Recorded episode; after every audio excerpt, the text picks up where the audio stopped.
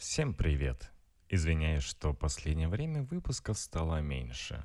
Наверное, это связано с тем, что я сейчас занят развитием своего канала, который я создавал для того, чтобы развивать свой подкаст, как это ни парадоксально. В Телеграме теперь сейчас можно найти каналы по названиям, так что, если вам так будет проще, наберите Short Stories, а если вам удобнее по прямой ссылке, то это t.me slash cool нижнее подчеркивание stories. Не надеясь на то, что вы сразу же побежите их вбивать, ссылки я оставлю в описании. В общем, вот вам два последних выпуска оттуда.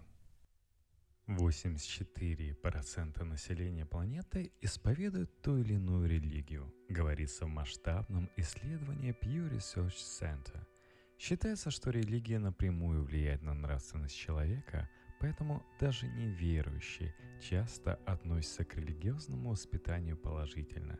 Более того, в Америке атеистам и агностикам доверяют меньше, их даже считают аморальными. Именно поэтому они вряд ли будут избраны на высокую политическую должность, в том числе и на пост президента США – Когнитивная психология настаивает на прямой связи между интуитивным мышлением и верой в Бога. Напротив, когда человек начинает мыслить аналитически, его религиозность угасает. Впрочем, не стоит поспешно объяснять веру в Бога чистой интуицией. Свежее международное исследование выявило, что религиозность возникает и поддерживается под влиянием многих факторов, в том числе воспитания – как пару лет назад показал нашумевший эксперимент психологов Чикагского университета, отпрыски религиозных родителей, христиан и мусульман не настолько альтруистичны, как это хотелось бы их папам и мамам. Так ли это на самом деле? Год спустя другие ученые пересмотрели результаты эксперимента. Суть Чикагского эксперимента – Группа психологов под руководством профессора Жана Десети исследовала суждение и поведение 1170 подростков в возрасте от 5 до 12 лет из шести стран – Канада, Китай, Иордания, Южная Африка, Турция и США. 24% детей воспитывались в христианских семьях, 43% – родителями-мусульманами, 28% – нерелигиозными родителями – Оставшиеся 5% выходцы из семьи агностиков и исповедующие другие веры. Вследствие малочисленности в исследовании они не учитывались. Ученые оценивали альтруизм детей и их склонность судить и наказывать других детей за плохое поведение. Детям, принявшим участие в эксперименте, было выдано 30 наклеек, из которых они могли выбрать 10 наиболее понравившихся – после чего они получили возможность поделиться ими с другими детьми или оставить их себе. Альтруизм ребенка измерялся количеством наклеек, которыми бы он поделился. Чтобы замерить чувство моральной ответственности, дети смотрели анимационные ролики, в которых один из персонажей случайно или намеренно толкал или пинал другого. После каждого ролика детей спрашивали, насколько злым было поведение агрессора – и о степени наказания, которое он заслужил. Исследование выявило, что в целом дети становятся более альтруистичными с возрастом, а дети из более богатых семей охотнее проявляют щедрость. Эти тенденции совпадают с предыдущими исследованиями. Однако ученые обнаружили, что дети из христианских и мусульманских семей со значительно меньшей охотой делились наклейками, чем дети из нерелигиозных семей – эта связь между религиозностью и альтруизмом с возрастом лишь усиливается. Кроме того, дети, получившие религиозное воспитание, выступали за более суровое наказание и более жестко осуждали антисоциальное поведение. При этом юные мусульмане были более суровыми в своих оценках, чем христиане – Данные результаты подтверждают предыдущие исследования, согласно которым религиозность взрослых была тесно связана с карательными установками в отношении межличностных правонарушений. Выводы чикагских психологов Наши выводы идут вразрез с укоренившимся представлением о том, что дети в набожных семьях растут более добрыми и альтруистичными. В нашем исследовании дети атеистов и нерелигиозных родителей оказались более щедрыми, сказал профессор Десети. По мнению Десети, результаты исследований показывают, как религия негативно влияет на альтруизм детей. Выводы ученых оспаривают общепринятую точку зрения, что религиозность способствует поведению в интересах общества – Кроме того, ученые ставят под сомнение заявление, что религия жизненно необходима для нравственного развития ребенка. Отделение школы от церкви, отсутствие религии в общественном дискурсе не делает человека более злым. Как раз наоборот. В целом, исследование чикагских ученых говорит, что религия и нравственность не одно и то же – в истории есть примеры, которые подкрепляют выводы ученых о том, что нерелигиозные люди более добродетельны. Так, большинство сторонников движения за гражданские права чернокожих в США не исповедовали никакую религию. Напротив, во главе режима апартеида в ЮАР стояли истовые христиане. Сам Десати и его коллеги утверждают, что их выводы могут быть объяснены с психологическим феноменом – который получил название «лицензия на мораль». Если человек совершает благие дела, например, молится, то меньше беспокоится о последствиях своего плохого или аморального поведения. Это невольное предубеждение, объясняет Десати. Эти люди даже не осознают, что их поведение несовместимо с тем, чему их учит церковь. Религиозность сказывается и на интересах в учебе – Согласно результатам недавнего исследования Университета Миссури и городского университета Лица, чем религиознее страна, тем хуже успеваемость по математике и естественным наукам показывают 14-15-летние школьники.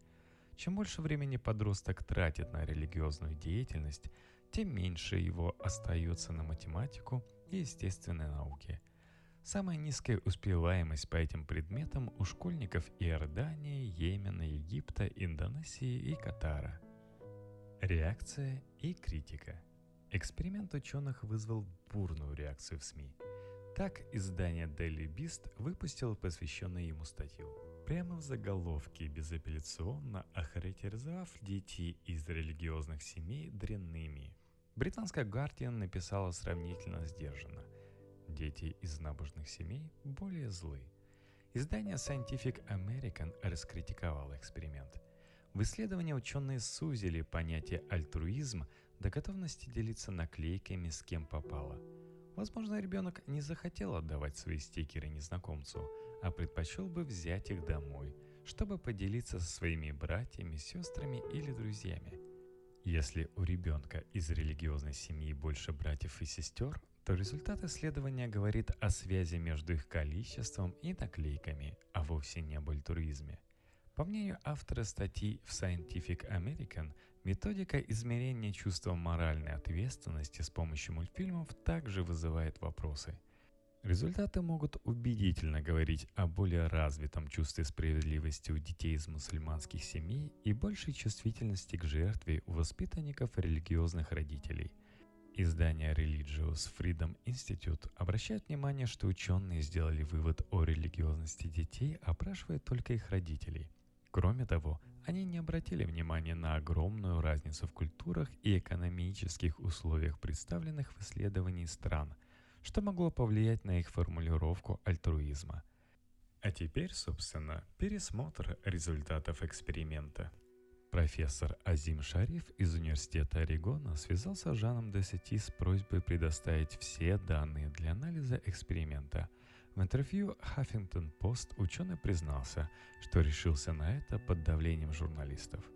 Прежде всего, Шариф обратил внимание на то, что в исследование чикагских ученых попали дети из шести государств, но психологи допустили статистическую ошибку, не приняв во внимание разницу между этими странами – Именно на это Шариф и его команда решили обратить внимание при пересмотре результатов эксперимента.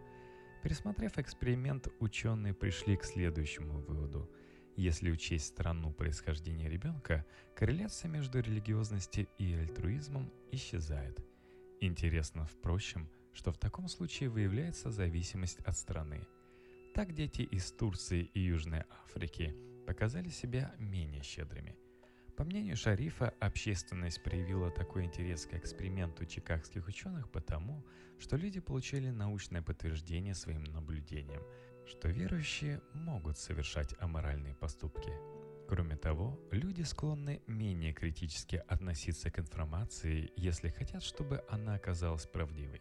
Поэтому многие нерелигиозные люди а их большинство среди потребителей научных новостей с меньшим скептицизмом отнеслись к доказательствам ученых, чем могли бы, утверждает Шариф. Осознавать и полностью подавлять свою предвзятость чрезвычайно сложно, если вообще возможно. К счастью, в научном сообществе можно делегировать эту задачу своим коллегам, которые проверяют работу друг друга –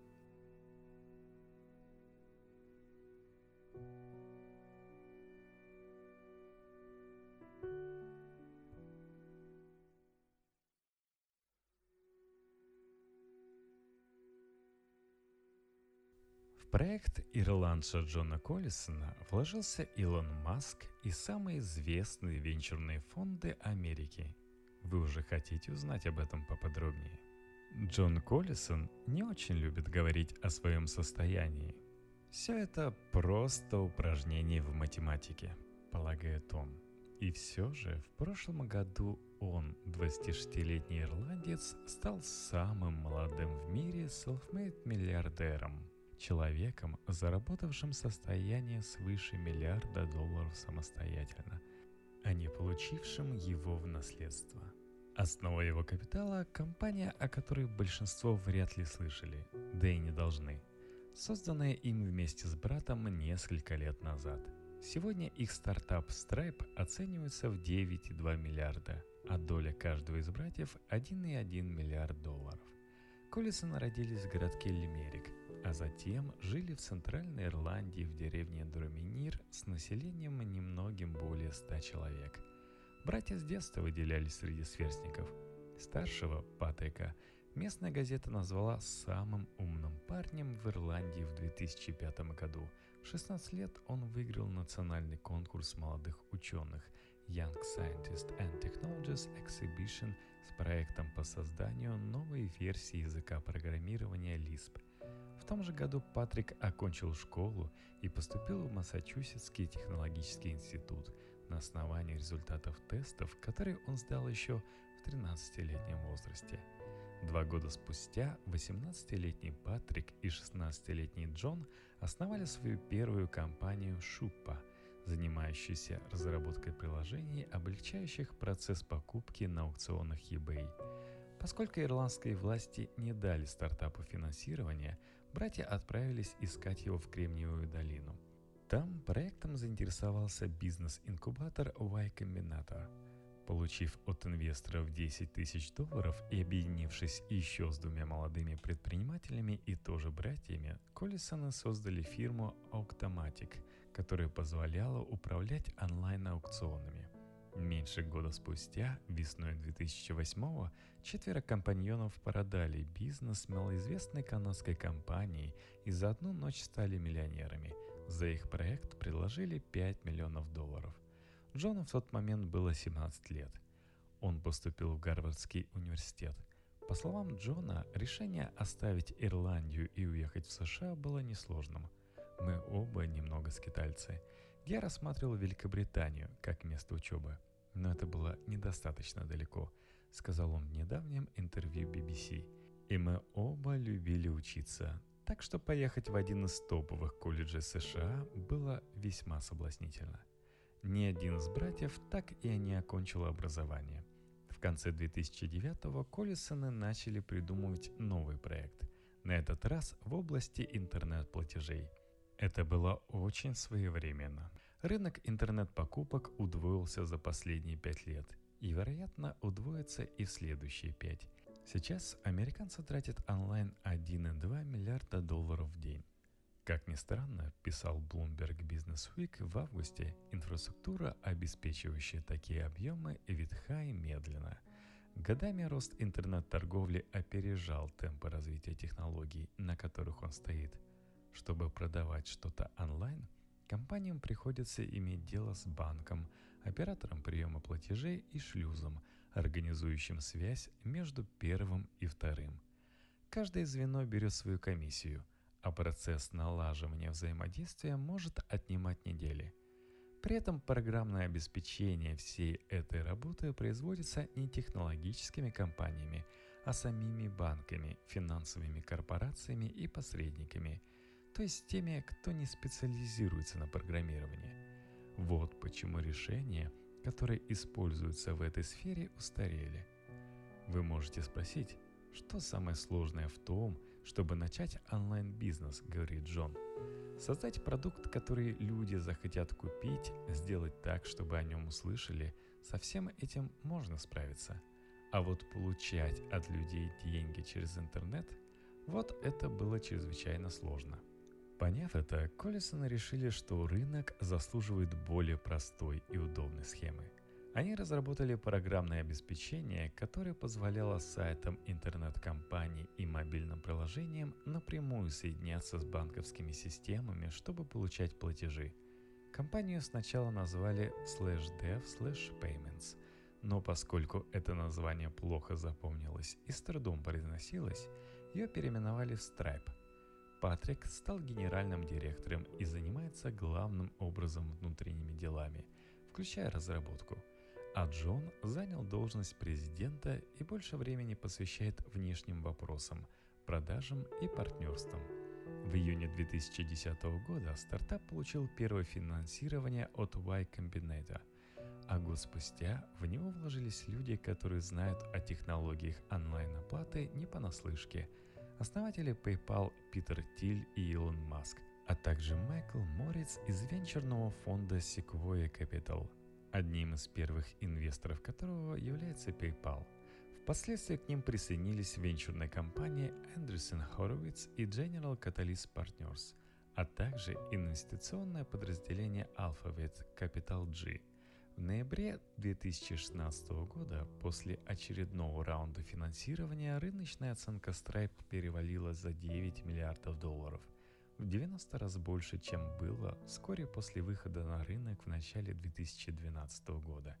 Исходя из этой оценки, состояние каждого из Коллисонов составляет 1,1 миллиард долларов, и братья, совместно владеющие 29% компании, вошли в список самых молодых миллиардеров планеты.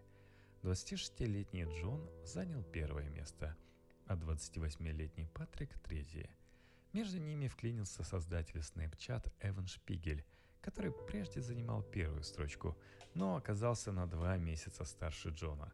Разработка Коллисонов почти мгновенно стала хитом в Кремниевой долине.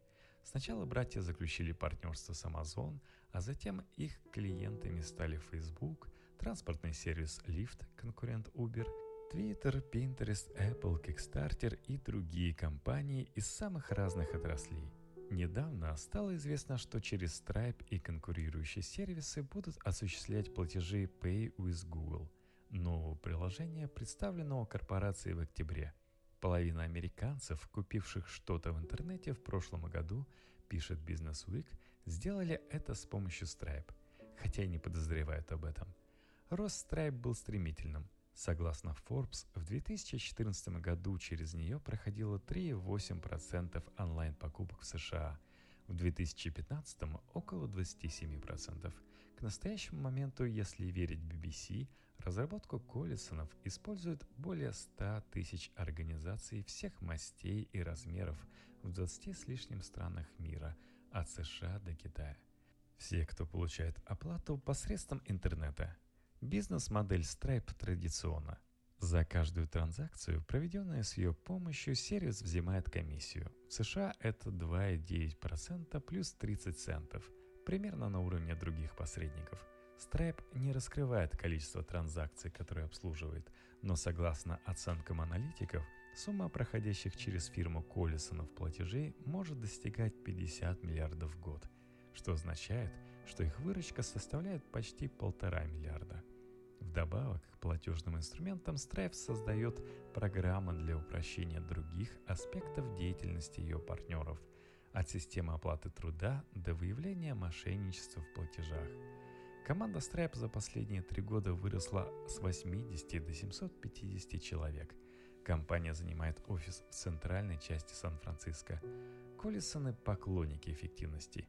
Как писал Business Week, братья выбросили оставшиеся после предыдущего арендатора Dropbox, качели, конструкторы Лего и барную стойку, а также упразднили систему индивидуальных заказов блюд в кафетерии. Когда долго ждешь еду, это расхолаживает, считают они – Вместо этого партнера для обеда сотрудникам Stripe выбирает специальный алгоритм, а рассадка по рабочим местам меняется каждые несколько месяцев. Предполагается, что так люди смогут лучше узнать коллег. Коллисоны по-прежнему имеют много общего помимо работы. Они живут в одной квартире и приезжают в офис на велосипедах. Оба имеют лицензии пилотов, любят читать и бегать. Также оба, хотя бросили высшее образование, чтобы развивать Stripe, Продолжая заниматься с репетиторами, Джон изучает право, а Патрик – физику. Многие критики отмечают, что рыночная оценка Stripe может быть раздута, а ее бизнес изменчивым. Компания работает в мире, где маржа низка, а конкуренция высока, как со стороны банков и финансовых корпораций вроде Visa и MasterCard, так и со стороны других посредников. Brain3, принадлежащий PayPal, голландской Adyen, Square, созданной Джеком Дорси из Twitter и прочих. Патрик Коллисон сохраняет спокойствие, когда ему напоминают об этих трудностях. По его словам, хотя детали он не раскрывает, маржинальность бизнеса Stripe выше, чем кажется большинству. Что касается конкуренции, то в мире сегодня лишь 5% платежей совершаются онлайн. Поэтому, как считают Коллисоны, места на этом рынке хватит всем – Сама Stripe старается привлекать к сотрудничеству не только крупных продавцов с большими оборотами, но и молодые стартапы. Когда появится новый Uber или Airbnb, Коллисоны хотят быть рядом, чтобы выиграть от их взлета. Если говорить о траектории развития интернета, главные успешные прорывы все еще впереди, убежден Патрик. Наш рост привязан к росту интернет-экономики, говорит Джон. Пока она растет, Stripe тоже будет расти. Не знаю, как по-вашему, а по-моему, это очень надежная ставка.